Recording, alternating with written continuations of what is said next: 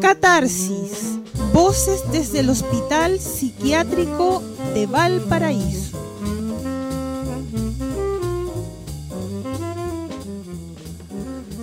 Buenos días, queridos auditores y auditoras de la Radio Diferencia. Estamos en el programa semanal Catarsis, un programa eh, realizado por los socios y socias de la radio. Y partiendo este, este programa de hoy completo de varios socios, tengo el agrado de presentar a nuestra apreciada y estimada socia María Soledad, quien se va a referir a su gran tema relacionado con la espiritualidad filosófica y teológica. Adelante, María Soledad. Bien, gracias Raúl, muchas gracias. Saludos a todos nuestros amigos, Radio Escuchas. Hablaré acerca del camino de perfección, someramente obviamente, que lleva el alma a esa unión mística pero real, veraz, perfecta con Dios, Creador nuestro. Para ello me remitiré, nos remitiremos a un texto profundo, intenso, que indica, que explica precisamente cómo se alcanza esa vía unitiva, así hay que llamarla, o unión mística, real, veraz, obviamente, como ya dije, del alma humana, pequeñita criatura, con Dios, que es su creador. Y para esto nos referiremos al libro espiritual escrito por Santa Teresa de Ávila, que vivió entre el año 1515 1582. Vean ustedes, pleno siglo XVI, camino de perfección, y que nos enseña cómo ha de ser esa ascesis ascensión, que esa es su vida mística, su vida espiritual, su vida unitiva del alma humana con el Creador, donde mi vida es ese encuentro, encuentro amoroso, cara a cara con Dios. Bendito Rey de Israel, dice el salmista. Bendito Rey de Isabel, prima de Santa María Virgen. Isabel, noble tierra de Jesús. Jesús, nacido judío en la ciudad de Belén, tierra de Israel, tierra de Yahvé. Entonces, y continuando con nuestro discurso sobre la unión, unificación del alma humana con Dios, tenemos que entregar una aproximación de lo que es primariamente o primeramente ese deshacimiento de la voluntad humana de las cosas mundanas.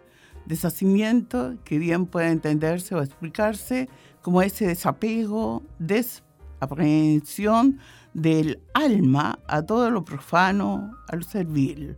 Deshacimiento, en primer lugar, a las riquezas, pues sea nuestra única riqueza la perfecta unión con Dios, la perfecta unión a Dios en Dios, donde Dios es amor y amor del cual hemos de participar a todo prójimo, a toda persona humana considerada siempre como nuestro prójimo. Aquí no hay a otros, a los demás, sino que a nuestro prójimo. Ya no sé lo que me pasa, dirá ella, ¿qué hay en mí? Ya no soy yo quien vive en mí, pues ya no vivo por vivir, es Dios y solo Dios quien vive en mí. Parafraseando entonces Santa Teresa de Ávila, cuyo mes octubre es todo de ella, pleno de ella, quien vivió, insisto, digo, en pleno siglo XVI y aún nos sigue enseñando todavía. Muchas gracias y muy buenos días. Eh, María, María, Soledad, eh, te quería preguntar, de lo que nos has comentado en este tema espiritual, que mm, es un camino espiritual que realiza el ser humano eh, por su propia voluntad y donde manifiesta eh, esa comunión entre eh, el alma y, el creador, pero desde el punto de vista consciente de la, con manifestación de la voluntad y de querer hacerlo.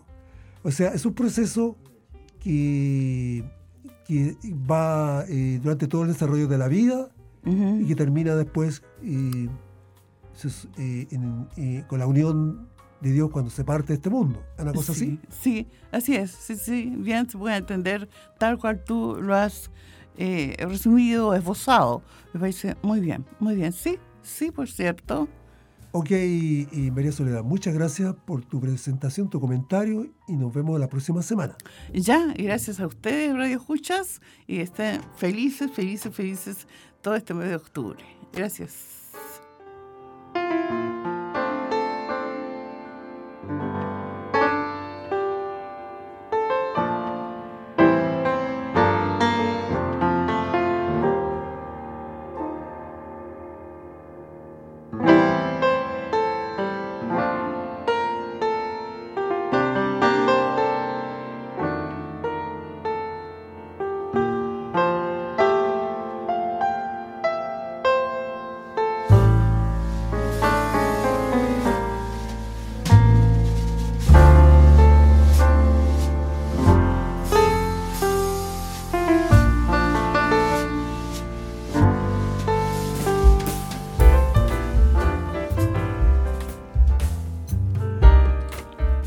Queridos auditores y auditoras, estamos en el programa Catarsis, programa semanal realizado por los socios y socios de la Radio Diferencia, en los estudios de la Corporación La Matriz, en la sede parroquial de la iglesia.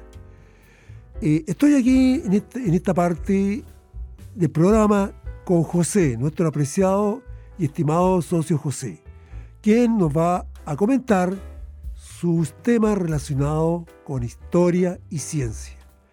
Adelante, José.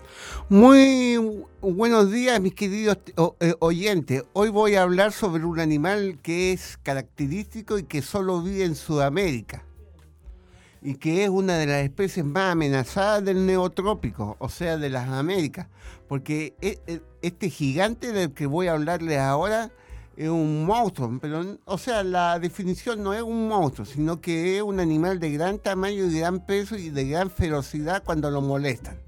Cuéntanos, José. Hoy les voy a hablar del Crocodilus intermedius. ¿De, dónde, ¿De, dónde, es originario ese, ese animal? Ese animal solamente vive en el río Orinoco entre Colombia y Venezuela. Ya. Eh, voy a hablarles sobre él.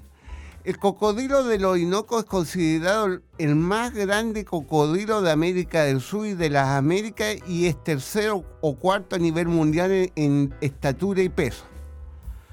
El cocodrilo tiene el cocodrilo del Orinoco tiene una longitud actual que va de entre 4 metros 10 a 4 metros 20, 4 metros y medio, 4 metros 60, 4 metros 80 hasta 5 metros 20 pero en el pasado hubieron dos o tres cocodrilos que superaron fácilmente los 6 metros 50, 80, casi 7, 6 metros 90. Es porque se han encontrado restos eh, arqueológicos fósiles. ¿ah? No, lamentablemente eh, es creíble quizás 6 metros 80, pero ya 6 metros 90 no es creíble porque en 1618 Jacinto de Carvajal, que era un sacerdote jesuita, español viajó a través del río Apure en Venezuela y dice haber visto este monstruo. 6 metros, casi 7 metros de longitud y un peso que en esa época era de casi 900 kilos. Mm. Bueno, los actuales cocodrilos del Orinoco tienen un peso entre 380 a 438 kilos, 450 kilos. Eh, José, José, dime, ¿ese, ¿este animal está en peligro de extinción? Sí, ¿Ha sido muy cazado? Sí, lamentablemente este animal es quizá una de las víctimas más terribles de la industria de la peletería. Mm. Se calculaba que en, octubre de 1929 habían entre 3 y 4 millones de cocodrilos del Orinoco en Colombia y Venezuela, pero entre el año 1931 al 34 eh, hubo una matanza que mataban 4.000 cocodrilos por día, eh, todos los días durante esos 3, 4 años fueron diezmadas las poblaciones del cocodrilo del Orinoco. José, eh, dime, ¿y, ahora ese animal está protegido? Sí, en Colombia y en Venezuela están protegidos, pero tiene que hacerse mucho más para recuperarlo, porque resulta ser de que este animal es importantísimo para los ecosistemas del río Orinoco. Así es. Porque de sus excretas, de sus heces, se alimentan los alevines, o sea, las crías de, de los peces. Además que sus, sus hijos también sirven de alimento a lagartos eh, y otros eh, aves. Y además este animal tiene la costumbre de escarbar los fondos de los ríos, entonces ayuda al drenaje. Sí, correcto, correcto. O sea, cumple una función importante dentro del ecosistema. Claro, hay también que mencionar que este animal es menos agresivo que otros cocodrilos de, de su mismo porte en otras partes del mundo. Pero si usted le busca mucho, eh, algunas veces puede ser extremadamente agresivo. Ah, por supuesto, se siente invadido y reacciona. Sí, reacciona muy violentamente, pero si usted lo deja quieto, el animal no se mete con nadie porque porque a pesar de su gran tamaño y su gran peso, este animal rara vez posa una amenaza a la gente a, menos eh, que, le busquen la bronca. José, dime, ¿y tú, tú viviste un tiempo en Venezuela? Sí, vale. Cuéntame, ¿tuviste la oportunidad de ver un, cocodrilo de esa magnitud, de ese, tamaño? Sí, eh, en el zoológico de Caracas, en abril del 84, yo tuve la ocasión de observar un cocodrilo americano de 4 metros 30 y que, con una hembra con su cría. Ah, ya, o sea, ya lo comprobaste tú bien, observándolo tú mismo. Sí, lo que pasa es que en el norte de Sudamérica y en la selva amazónica conviven varios tipos de lagartos. El cocodrilo del Orinoco, el cocodrilo americano, el melanosucus niger o caimán negro y varios tipos de yacaré que son unos cocodrilos pequeños que mide entre 2 y 3 metros. José, dime, eh, ¿podría eh, darnos una descripción de, su color, de su textura, de su tamaño? Bueno, ya lo dijiste tamaño, pero que nos explicará cómo es físicamente. Bueno, este animal, lamentablemente su desgracia fue su piel. esa fue su condena resulta ser que este animal no tiene osteodermos como otros tipos de cocodrilos. ¿Qué son los osteodermos? Son callosidades cálcicas que se ponen en la piel, entonces hace difícil trabajar en la piel para los peleteros que hacen bolsas o cinturones o abrigo, cosas así, o zapatos, pero este animal no tiene osteodermos, entonces es muy fácil de... y es fina su piel, muy fina, muy cotizada en los tiempos antiguos. Pero actualmente el cocodrilo de los Orinoco eh, está en peligro de extinción no solamente por la casa a la que fue sometido, sino por varias condiciones ambientales. Primeramente están construyendo represas en el río mm, Orinoco, eh, están desaguando los pantanos y tiene un problema este, este tipo de cocodrilo que está en competencia con el caimán de anteojos, que es un cocodrilo más pequeño y que tiene más crías que él por año. Claro, por supuesto, como más pequeño tiene más facilidad para conseguir alimento. Sí, y, tiene más huevos eh, de cría que él, entonces es lamentable, pero eh, actualmente el cocodrilo de Orinoco quedan unos 524 en mm. Colombia, unos 1500 en Venezuela y, en los zoológicos de Dinamarca y Estados Unidos están haciendo programas, lo que ellos llaman breeding, o sea, de mantenimiento en cautiverio. Ok, sí. Ah, y se me olvidaba, se me olvidaba un detalle. ¿Por qué se llama Cocodrilus intermedio, su forma taxonómica en latín, porque cuando Humboldt lo vio a este cocodrilo en 1804 decía que una, una interfaz entre un cocodrilo y un, gavial de la India, porque tiene el, hocico largo, estrecho y ligeramente inclinado hacia arriba. Ya, finalmente para cerrar, eh, José, dime, ¿por qué te llamó tanto la atención este animal, este cocodrilo? ¿Por qué te llama la atención? Me llamó la atención porque no es como los otros cocodrilos del mundo. Fíjese, usted tiene un, tiene un color amarillo característico, o sea, que lo hace ver muy bien, un color, eh, eh, son tres fases, amarillo, negro y gris oscuro, pero los amarillos son los, eh, junto con los, con los de piel negra, son los más agresivos de todos. Ah, ya, o sea, hay tres, hay tres clases de, de, colores. Eh, eh, este animal es único porque no tiene su especie.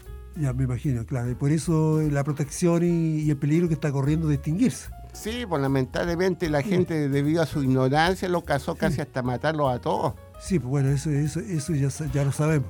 Aunque, aunque yo, yo personalmente yo no estoy de acuerdo con la idea de que hayan sido billones o cientos de miles. Yo creo que se ha exagerado mucho su número. Yo creo que deben haber sido 10.000, no más, o 14.000 o 13.000. Es su mayor eh, apogeo de, individuos. Porque población, de, decenas, cientos de miles o millones de cocodrilos, eso yo no lo creo. imposible porque el daño que hubiesen hecho al ecosistema sería irreparable. Sí, por supuesto, claro. que, eh, sí, sí, sí, sí, puede ser posible. Es razonable lo que tú dices. Mm. José, ¿algo más? Ninguna cosa más. Ya, entonces, quedamos hasta acá, ah, queridos y queridas au- auditores, con este comentario interesante que nos ha hecho José. Nos vemos en la próxima sección.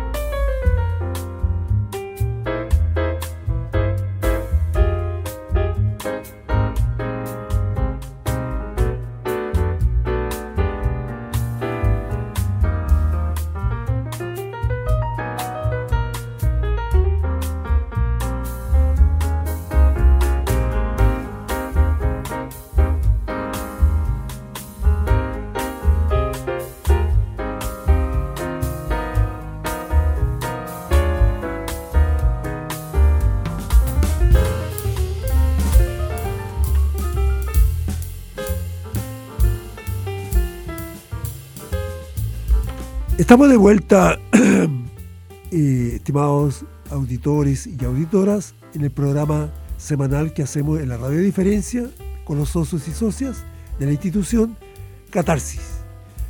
Estoy en, la sección con nuestro apreciado y, y estimado socio y amigo Lois, el artista visual de la radio, junto con Juan, eh, en su programa Arte sin Cura.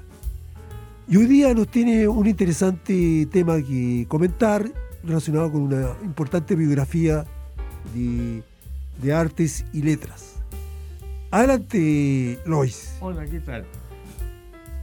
Pi- pienso en Balzac, por Gonzalo Contreras, domingo 26 de diciembre del 2021. Revista de los libros. La comedia humana le tomará al escritor francés los últimos 20 años de su vida y comprenderá 85 novelas cuya vastedad de personajes puestos en escena solo competirán en palabras de su autor con el registro civil. Tal magnitud de una obra solo puede conseguir mediante un trabajo desenfrenado. Pienso en todo esto luego de haber leído la última línea de Las Ilusiones Perdidas de Honoré de Balzac. Libro enorme, 800 páginas, desbordante, panorámico, suntuoso, pletórico de situaciones, accidentes y personajes, un caudal incontenible de narrativa que nos ha arrastrado con él en la lectura. Y pienso en Balzac, en que el acto que acabó de llevar a cabo leer aquel inmenso libro es tremendamente anacrónico fuera del tiempo, pero también y por lo mismo con algo sagrado como haber subido al monte de Zaratustra y regresar. Como es material, no regresó siendo el mismo, ha sufrido una experiencia.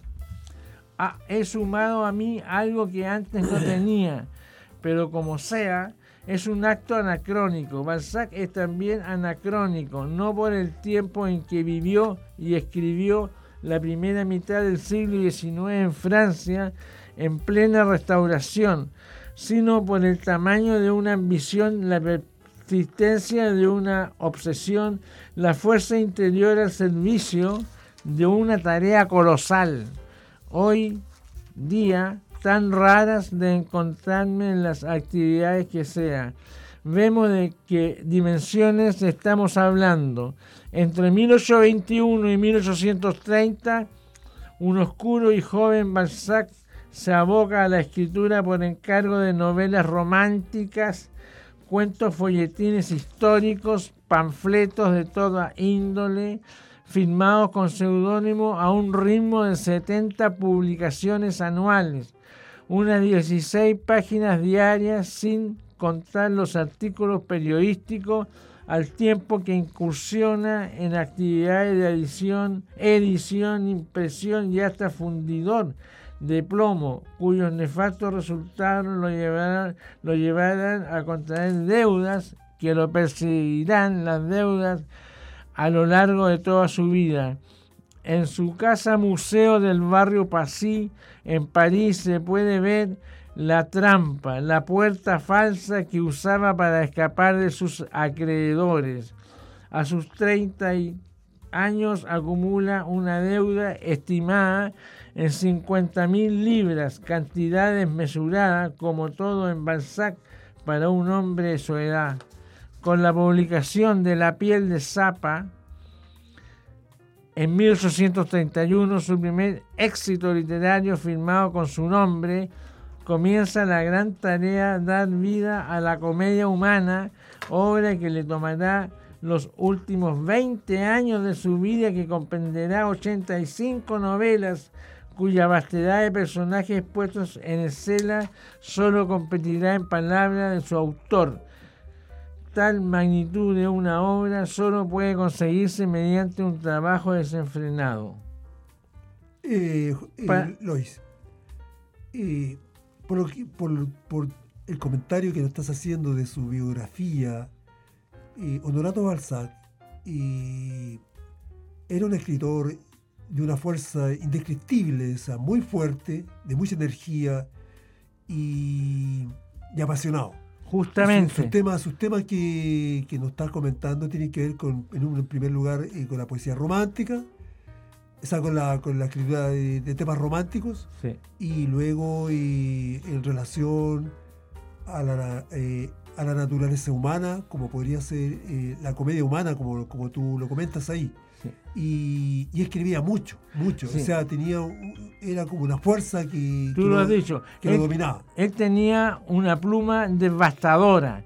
Imagínate que se ponía a escribir a las 10 de la noche y a las 8 de la mañana terminaba un libreto, por decirlo así, todos los días y todas las noches. Entonces, cuando llegaba a las 8 de la mañana, después de haber escrito toda la noche, llegaba a las 6 de la tarde porque entre 8 y 6 corregía Sí, correcto. Y lo otro que llama la atención en su vida es que, como, los grandes personajes de, las artes, la cultura y la literatura, tienen problemas económicos porque no tienen un mecenas, como ocurría antes muchas veces, que, lo, que lo ayudaban eh, para poder eh, realizar su obra creativa literaria. Entonces, en este caso, a lo mejor no tenía el apoyo y y como era típico y hasta sucede hoy día también, que no hay recursos, no se apoya a, los talentos que artistas y para desarrollar su, obra, y tuvo muchos problemas.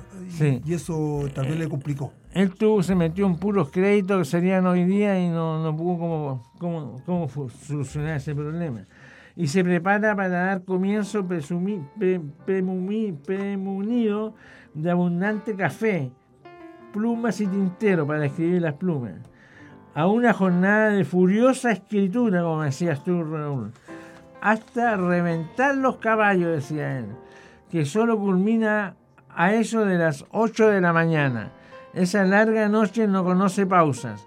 Toma un largo baño y a eso de las 9 comienza la corrección de las, de las galeradas que le han llegado de la imprenta son montañas de resma que corrige a una docena de veces.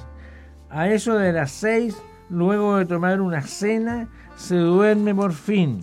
Algunas contadas noches sale al mundo, asiste a la ópera en su carruaje con lacayo y con blasón, grabado en las puertas de su falso abolengo que incluye la, la partícula D en su apellido y tampoco es real, ya que originalmente es solo balsa.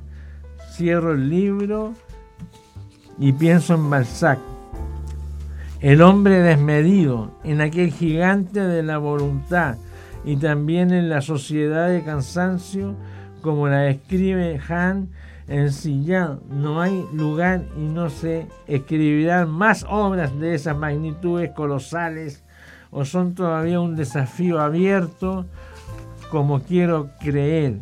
Y de ser así, encontrarán esas obras lectores en el mundo de hoy. Quiero dejar la respuesta abierta para no caer en un negro pesimismo. Lois, eh, dos cosas. Dime por qué escogiste para esta ocasión y mencionar la biografía de Dorato Balzac. ¿Por qué lo escogiste? ¿Cuál es la importancia que le ves en tu decisión? Lo escogí porque resulta que estamos hablando del año 1996, 97, 98, 99, 2000, 2001, 2002. Viví en esa época con mi madre y yo escribía toda la noche. Ah, o sea, y escúchame. yo, escribía toda la noche, me, sentaba a escribir mis novelas, mi biografía a las 10 de la noche hasta las 7 de la mañana. Entonces mi mamá, como nunca, siendo profesora de español, pero nunca se fijó en eso, entonces me decía a las 3 de la mañana, anda a acostarte la noche para dormir. Y ella no entendía que yo estaba haciendo una obra no de caridad, de, de, de mucha trayectoria del tipo de logística, del tipo de escritura. Entonces, por eso me acordé. Y entonces yo le contestaba, ¿y cómo Balzac escribía toda la noche y nadie le decía nada y no cometiendo ningún pecado? A ella no la estaba yo pasando a llevar. Correcto, correcto, Lois. Ya entiendo. Para cerrar entonces, Lois, mm. tú lo escogiste para esta oportunidad porque te sentiste identificado con este gran escritor francés. Gracias, Loy, y ha sido un agrado escucharte y nos vemos la próxima semana. Ya, gracias. Volvemos en la próxima sección.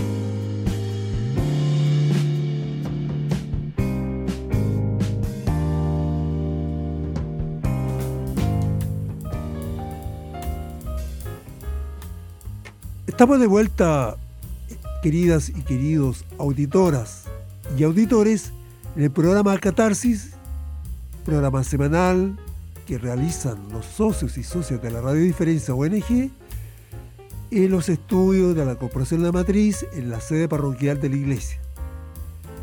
Estoy aquí en este momento con nuestra apreciada y querida socia de la Radio Diferencia ONG, Dalila, Dalila Torres, quien nos va a comentar su visión, su experiencia del gran evento que tuvimos ayer como institución invitada, junto con otras organizaciones de la comunidad, sobre diálogos en salud mental que se realizó en el Hotel O'Higgins.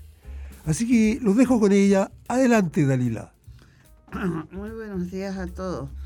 Es mi percepción, resumí en algunos casos las cosas que se dijeron. Se escucha la radio Estela Maris de 18 a 19 horas los días sábados y nació la radio Diferencia hace 18 años. Se barajan diferentes proyectos para una ley que favorezca a los usuarios de salud mental, tiene varias dimensiones. El primero, tratar de prevenir la enfermedad. Segundo, fortalecer la red de atención. Y tercero, derechos de los pacientes. Una psicóloga, Marta, Martita, nos guía en esta oportunidad. ¿Cuáles son los principales desafíos en nuestra sociedad para proteger sus derechos y favorecer la inclusión social? Raúl comenta sobre la educación de la sociedad hacia las personas con diagnósticos severos en salud mental.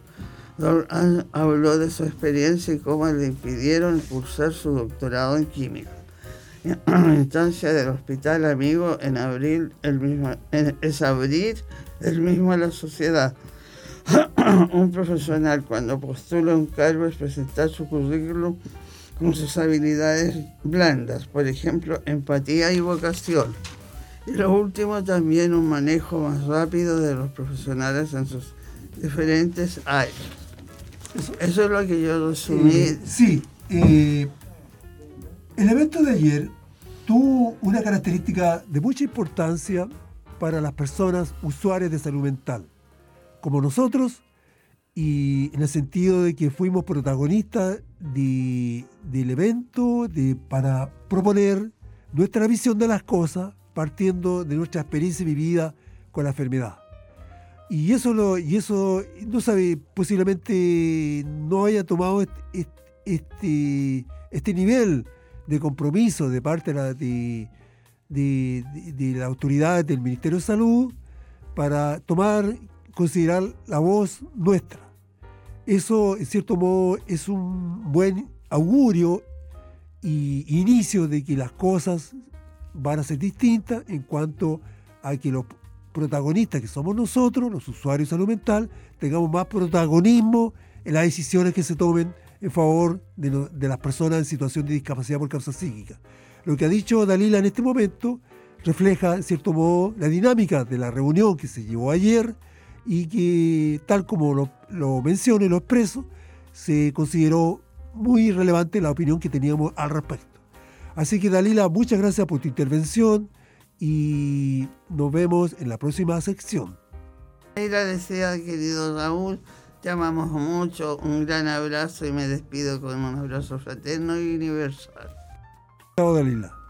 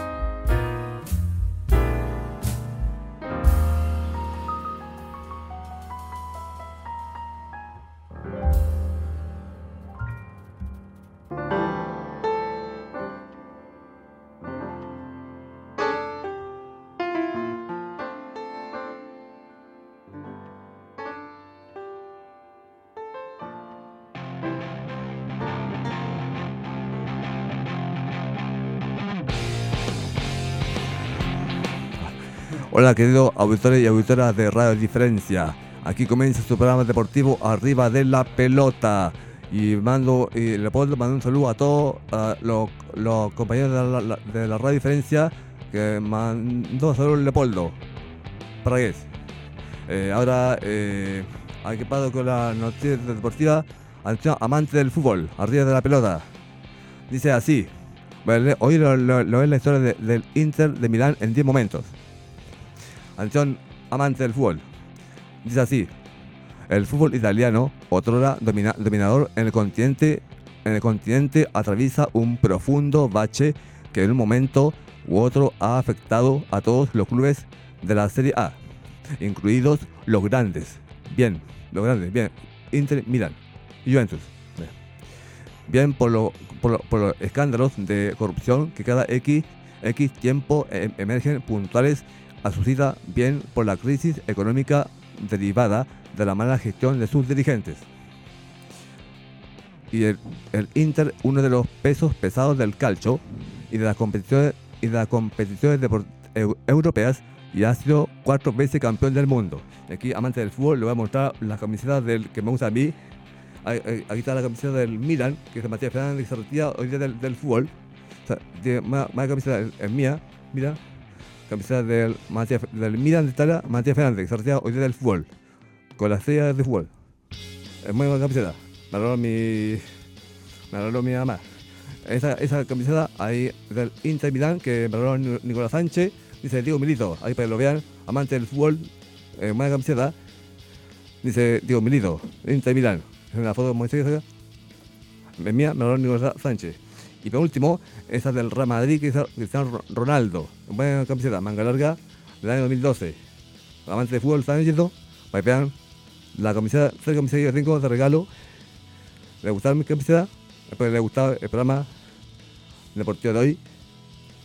Bueno, eh, y ahora los dejo con Nicolás Sánchez, que nos va a hablar de, de Colo Colo el Castilla. Antes con... Claro. Una consulta. Sí, yo participo muy bien porque veo los espectáculos, ahí estoy frenado, andado, jugando fútbol. Y me dice la canción, mira, el corazón, la, la insignia del Colo Colo, el corazón, mira que es el Colo Colo, un balazo, un balazo, cayó ahí, vera, se murió. Gracias, un beso por los muertos, pase. Así es todavía Colo Colo y ganamos dos partidos, estamos buenos. Pero ahí, toda la cancha, y a jugar por este día. De Europa sí se no está nada, está, Gracias. Eh, Y para terminar, me despido con un fuerte abrazo a todo amante de fútbol. Espero que les haya gustado con más arriba de la pelota de Radio Diferencia. Eh, eh, la, página web de la Radio Diferencia es www.radiodiferencia.cl Y ahora nos despedimos, nos despedimos hasta el próximo sábado, si os quiere, con más arriba de la pelota. Chao, auditorio y auditoras.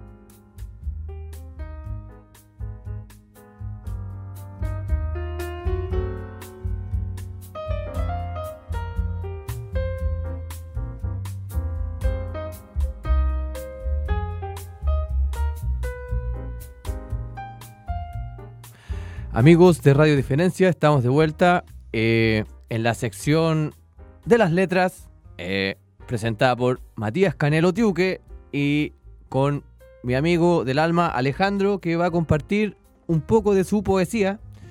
¿Cómo está Alejandro? Bien, señor. Eh, juegue. Eh, mi poema se llama Dime. Quiero que me digas, nena, por qué nunca te olvido. Niégame tu cariño, empújame al suicidio. Yo te amo con ansias locas. Te quiero mía en todas sus formas. Para eso seremos dos, contra el mundo y contra Dios. Acompáñame con tu boquita a discurrir entre caricias y caricias. Si hay alguien de más valor que, que unidos tú y yo. Únete a mí con pasión. Sé mi elemento de calor.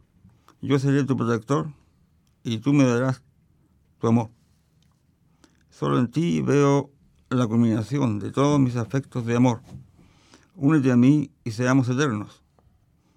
Labraremos un nuevo tiempo. Te amo, necesito que me quieras. Con esa conversa conmigo. Vamos al cine. Vamos a fiestas. Y si de mí si- sientes vergüenza, yo te amo y quiero que lo sepas. ¿Eso? Eso, eso no. Bueno, bueno. Profundo. Ah, otro, otro. Profundo el, el- el sentimiento aquí que expresó a través de las palabras. Eh, voy a compartir uno también eh, de los míos. Se llama Soy puta poeta. Espero que les guste. Saqué tacones altos, mini falda de tinta, rojo rubí carmesí, el color de mis labios, con los que pinto el cuadro de tu alma. Estoy en la esquina, esperando al caballero, esperando el fulgor del lucero, y ese momento en que se rompe el día para dar paso a la noche. Y salen a penar almas en soledad. Me la paso la noche en la acera, moviendo la cartera. Quiero ser caricia para el sin caricia, amor para el sin amor, cobija para el sin cobija. Soy puta poeta. Durante el día junto fuerzas, durante la noche, entre abrazos, sudo poesía. Sudo las palabras que saludan la madrugada. Llevo años en la calle, llevo años caminando la vida que elegí para mí. Soy prostituta de letras, no cobro lo que hago, me entrego sin cobrar nada a cambio. Solo queda el rastro que dejaron las palabras en la alcoba. Solo queda un vestigio de sudor y lágrima. Soy puta poeta, ya que me vendo al mejor postor, aunque en mi interior tan solo quiero ser libre. Es la puta poeta. Seguimos con nuestro amigo Alejandro, que va a compartir otro de sus poemas, sus creaciones. Ahí va, Este se llama Princesas de Viña. Princesas de Viña. Vi tu figura de reina con cuerpo de princesa. Te vi en Viña, mi Dulcinea nueva.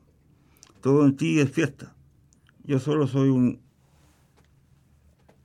un monje, un solitario pobre, enamorado de, de tus soles, pero de mí, de mí te escondes. Tú me divisaste y te vi bien, empujaste ideas a mi cien. Te ves bien, princesa. Eres linda, hermosa, primera. ¿Por qué te miré? No lo sé. Te juro que no lo sé. Miro y respiro figuras. Con- veo pasiones y emociones gratas. Fui afortunado al verte. Y bien, eso tú sí lo sabes. Poco a poco yo voy conociendo sácate una foto conmigo. Al menos así nos veremos.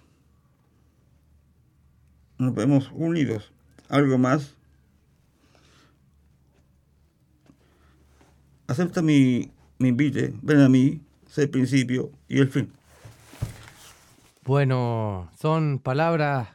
¿Anhela una mujer usted, amigo Alejandro? Oiga, ¿o no? No, ¿O idea es- mía? Eso es por una musa. Una musa, claro, que hay musas en todos lados. Eh, voy a compartir otro propio. Se llama Arrancó la yegua, es una historia que me contó mi abuelo, así que a la memoria de él, que está en, en el cielo, en el infierno, no sé cuál el creo, las personas que escuchen ahí, juzguen ustedes. Ahí va, arrancó la yegua. Tenía yo como 15 años, era chico, ya era regador y de los buenos. tenía cinco cuadras, me acuerdo un tío mío, Camilo Navarrete, el mejor mergador que he conocido. Él me enseñó todo lo que sé, él me enseñó a trabajar, y una yegua en silla me iba a regalar por las cinco cuadras que toditas las semanas tenía yo que regar. Era un día domingo, estábamos en aguas buenas, al interior del Tinguiririca, en la falda de la cordillera, cuando llegó un gallo con mi yegua. Era buena yegua pero mañosa, se iba todito los años para el cerro, la muy insidiosa. La probé y me gustó, me probó y se me dio. Tenía por costumbre yo amarrarme el rollo soga a la muñeca. Pensaba que no se me iba a arrancar con la huasca, la manta y la espuela. Cuando pegué el salto para montarme y sale apretando cachete como si hubiera visto al diablo, la muy puta madre, conmigo la rastra por un poquito más de cuadra y media. Atravesamos los campos con zarzamora recién rosada. Es que con mi tío habíamos trabajado en eso. Mientras me arrastraba pensaba, ¿para qué hice esta weá? Saltó una sequía, sus cascos me pegaron en la cabeza. Esta es la yegua mía, pues, mañosa la condesa. Unos trabajadores la frenaron, medio aturdido y entero dolorido. Menos mal que la pararon, o si no ahí mismo me hubiese morido.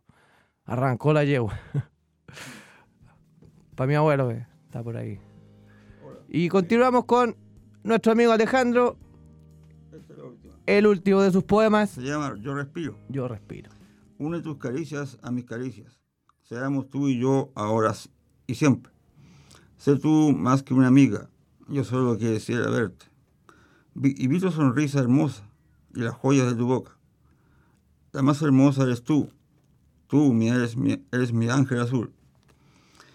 Esperaba con ansias verte como hoy. Nunca pediré tu perdón, pues viste mi don.